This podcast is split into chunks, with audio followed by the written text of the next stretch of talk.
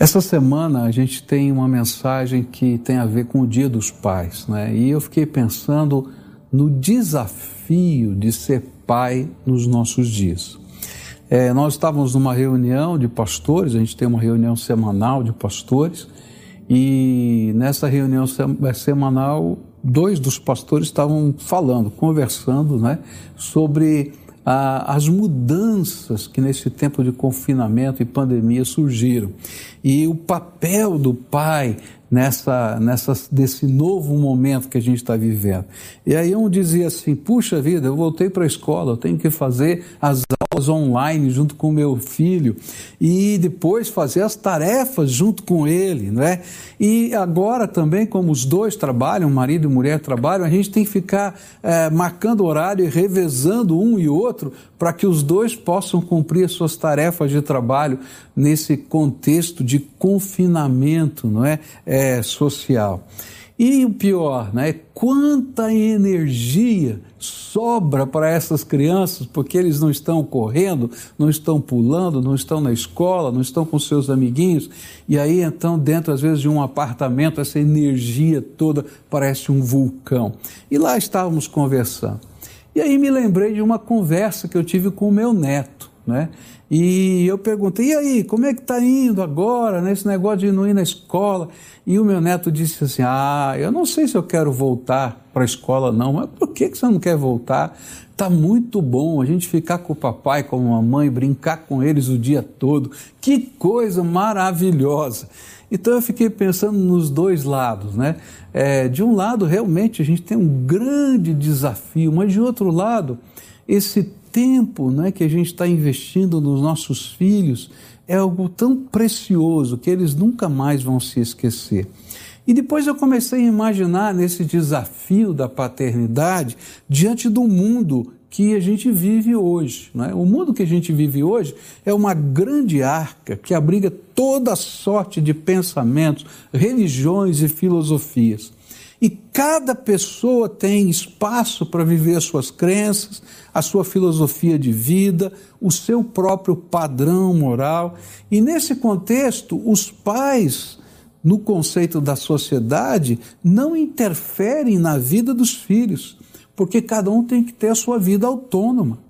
E na ética pós-moderna que nós estamos vivendo, ela vê essa ética como algo tremendamente privativo da pessoa. E cada um tem que viver a sua vida sem ter que prestar contas a ninguém, quem quer que seja. E o pior, não existe um código de ética com valores absolutos. Cada um tem a sua verdade e os seus princípios e os seus próprios valores. E assim, no conceito pós-moderno, os pais não têm o direito de interferir na conduta dos filhos, nem de lhes impor um padrão de conduta. E assim as pessoas passam a viver dentro de uma mesma casa, debaixo de um mesmo teto, mas às vezes sem nenhum compromisso, sem nenhuma aliança, sem sentimento de pertencimento, às vezes.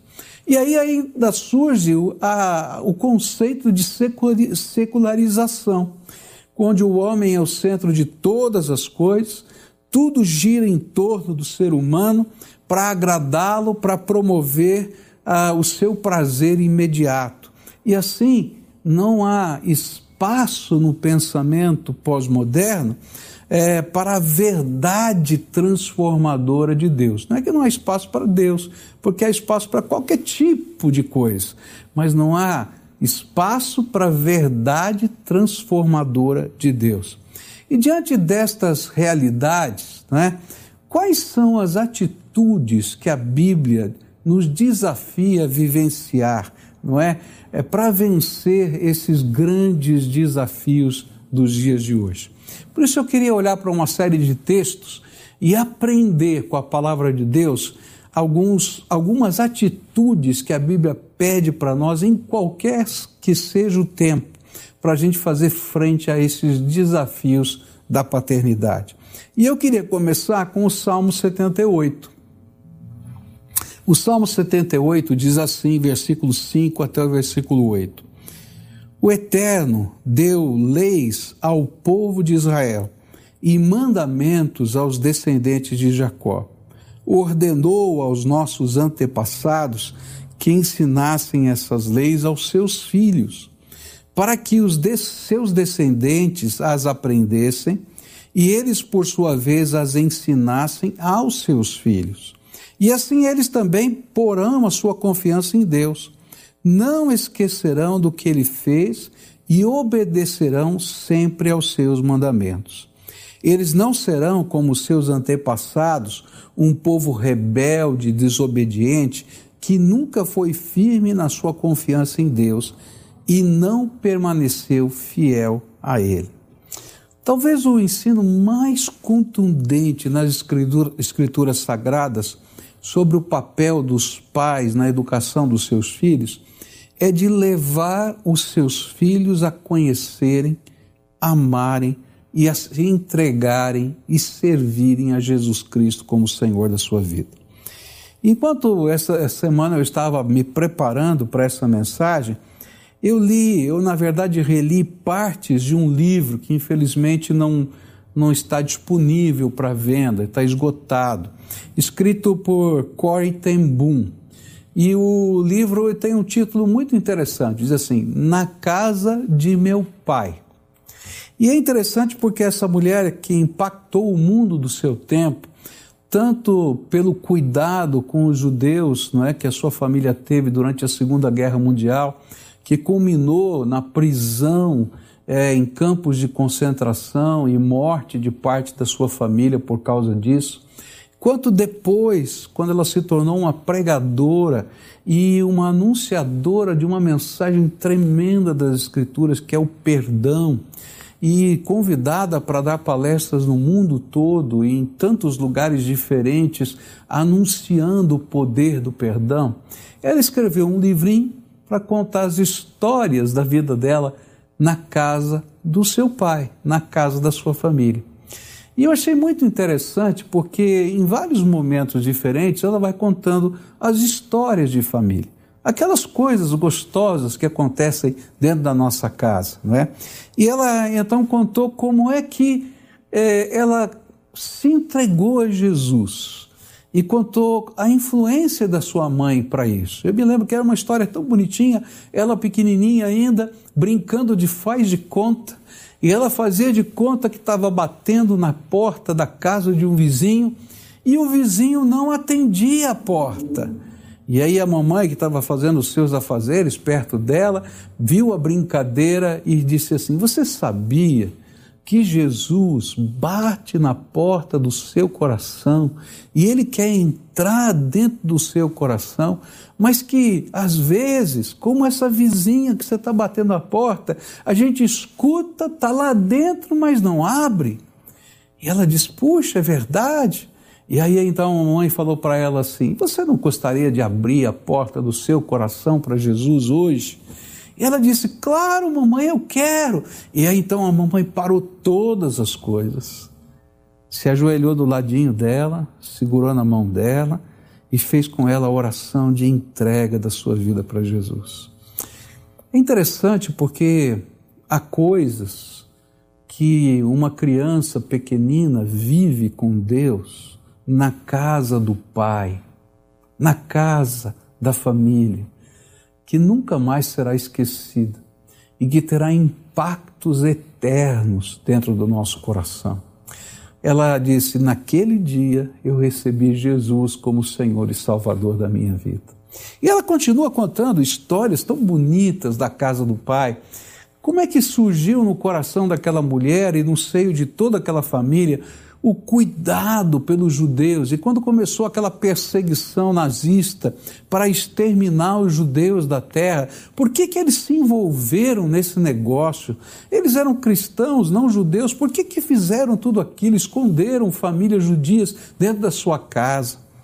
Era porque o seu avô tinha uma reunião de oração dentro da sua loja uma vez por semana, com vários crentes de várias igrejas diferentes, para orar pela salvação dos judeus. E aquele era um povo amado por quem eles oravam e pediam a intervenção de Deus. E quando chegou o momento de ter de fazer alguma coisa concreta, toda a família sabia o que fazer, porque já em gerações antigas, na casa do vovô, na casa do papai, na casa dela, se orava pela salvação dos judeus. Sabe, é na casa do pai que a gente aprende as principais lições de vida e que vão mexer com os nossos valores, com os nossos princípios, com a nossa visão. E o maior e principal valor é conhecer Jesus como Senhor e Salvador da nossa vida. E sabe, conhecer Jesus como Senhor e Salvador não é aprender uma religião. Não é simplesmente você saber que você nasceu nessa crença é você experimentar, junto com a sua família, o poder de Deus, a resposta das orações, a alegria, o louvor, o prazer, a devoção. Ela diz também nesse livrinho, muito interessante, que um dos valores que vinha desde o seu tataravô era o valor de entender que a fé cristã se vive com coragem, onde os valores do Evangelho têm que ser vividos com coragem.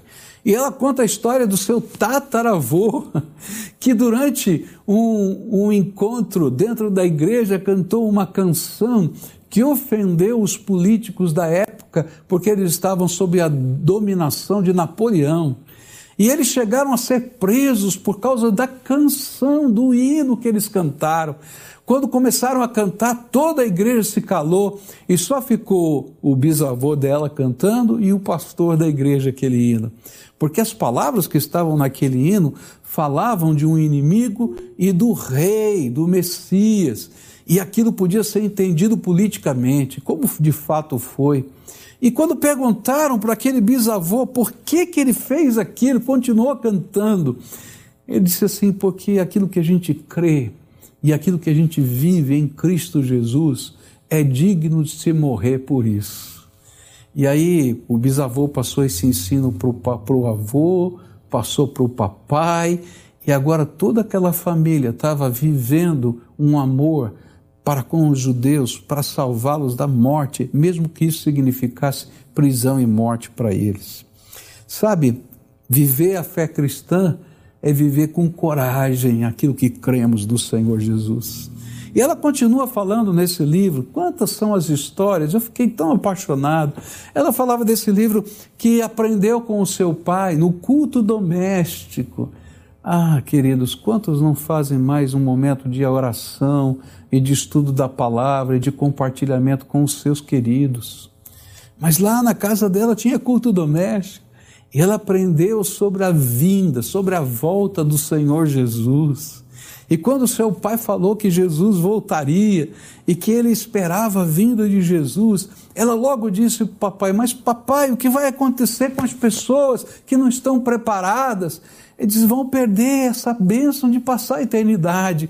Então ela disse assim: Papai, eu vou orar junto com você pela volta do Senhor Jesus, mas nós temos que falar de Jesus para mais pessoas o mais rápido possível. E ela se entendeu que tinha que ser uma pregadora do Evangelho, ainda pequenina.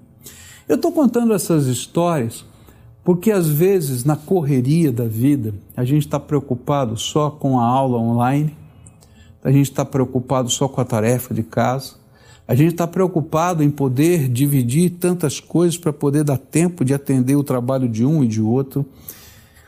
E a gente se esquece que Deus está dando uma grande oportunidade uma oportunidade de a gente poder sentar do lado dos nossos filhos, de fazer uma releitura da sociedade à luz da palavra de Deus, de quem sabe assistir um programa de televisão, de repente parar aquele programa e dizer: vocês estão entendendo o que está sendo dito aqui? Olha, eles estão ensinando isso, isso, mas a Bíblia diz aquilo, aquilo, outro. Sabe, quem vai fazer isso? Sociedade não vai fazer isso, a escola não vai fazer isso. E hoje até, às vezes você pensava que a igreja poderia fazer isso, mas com esse afastamento social que a gente tem, nem a igreja eles estão mais. o único lugar referencial da palavra de Deus para os seus filhos hoje é a sua casa. O único discipulado que eles vão poder fazer é com você, papai e mamãe. É com você, vovô e vovó.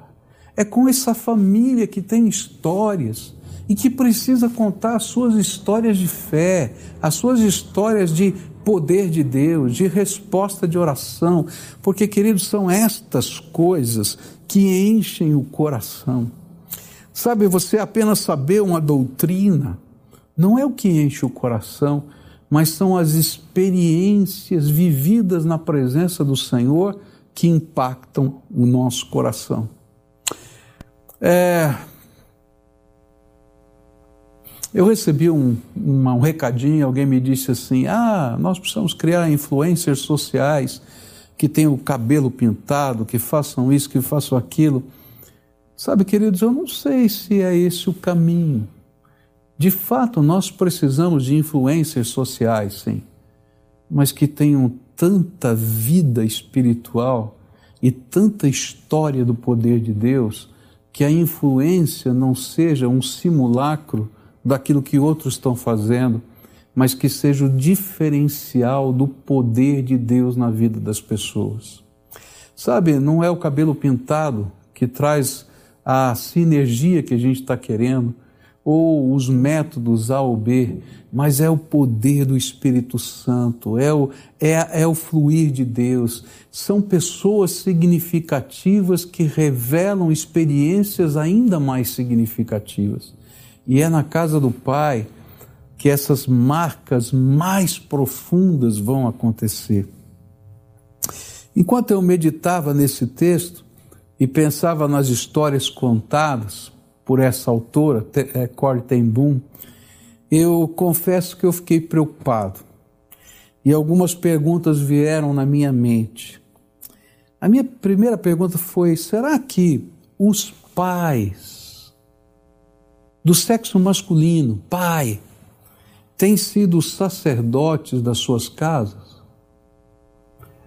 Existe uma grande tendência hoje da gente terceirizar tudo. E sabe, Deus está falando para a gente: olha, tem coisas que não dá para terceirizar. A paternidade não se terceiriza. Ninguém vai substituir você. E Deus o instituiu como sacerdote da sua casa. Cuida bem da tua casa. Uma das coisas que eu gosto de fazer numa cerimônia de casamento é entregar uma Bíblia ao noivo, agora marido. E eu digo assim: de hoje em diante o Senhor o fez sacerdote da sua casa. E você precisa ter o instrumento do seu sacerdócio, a palavra de Deus. Então use a palavra de Deus para abençoar a sua família.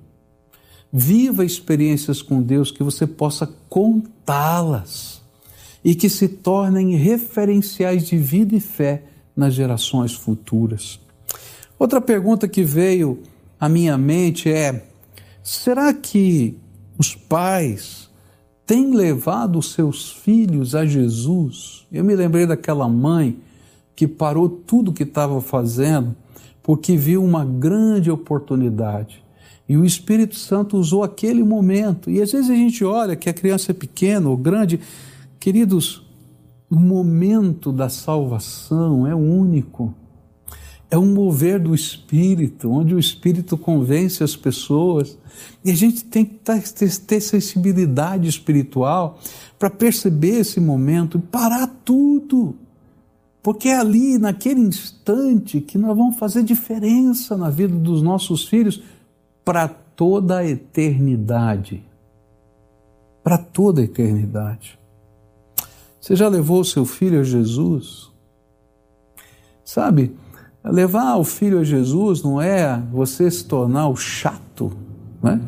mas é aquele que sabe aproveitar cada momento para transformar a presença de Deus em algo desejável, algo que tenha valor, que tenha conteúdo na vida.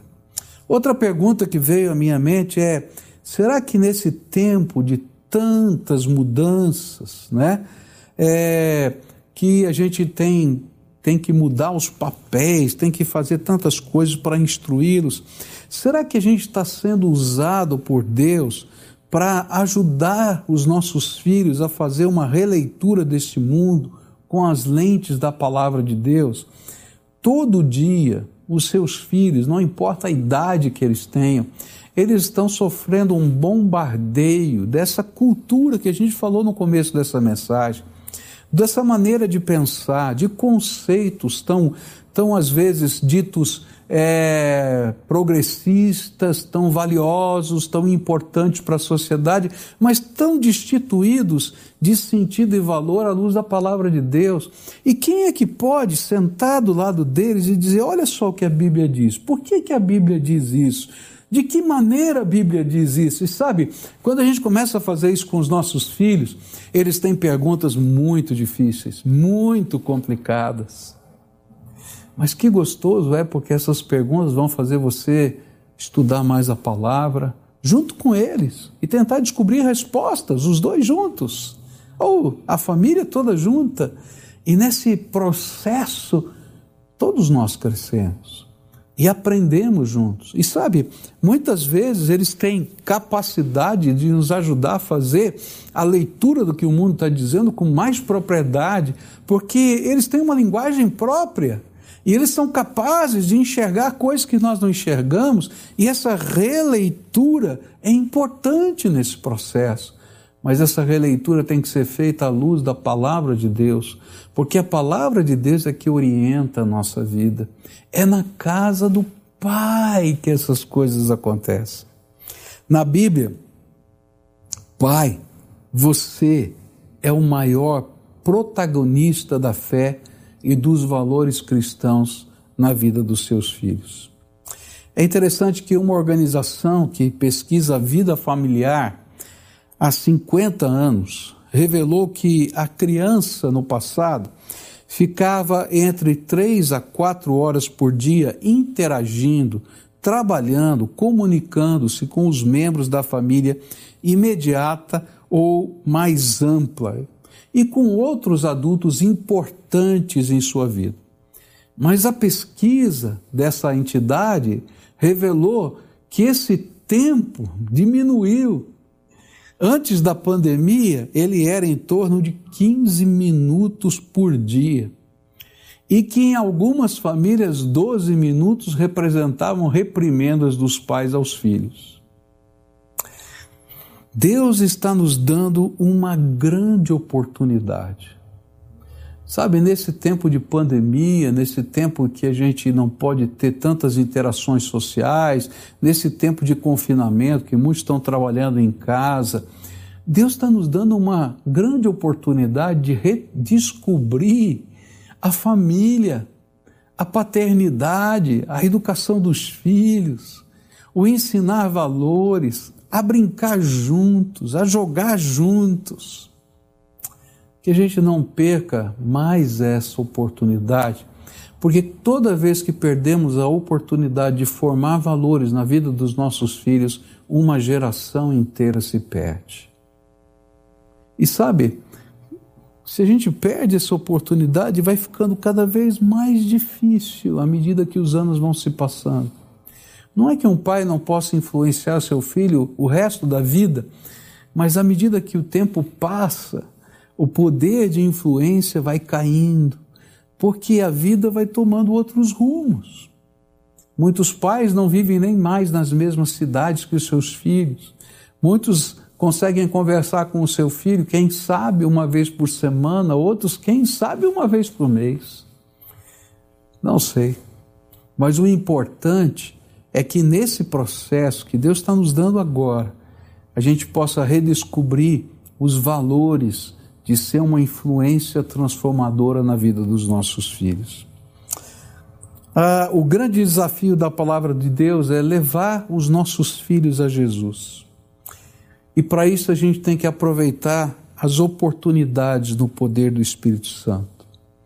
A gente tem que aprender a desenvolver uma disciplina, a disciplina do culto doméstico, de separar tempo todos os dias para ler a Bíblia, para contar histórias, para orar juntos, para abençoá-los. É claro que dentro do tempo e do limite da idade dos seus filhos.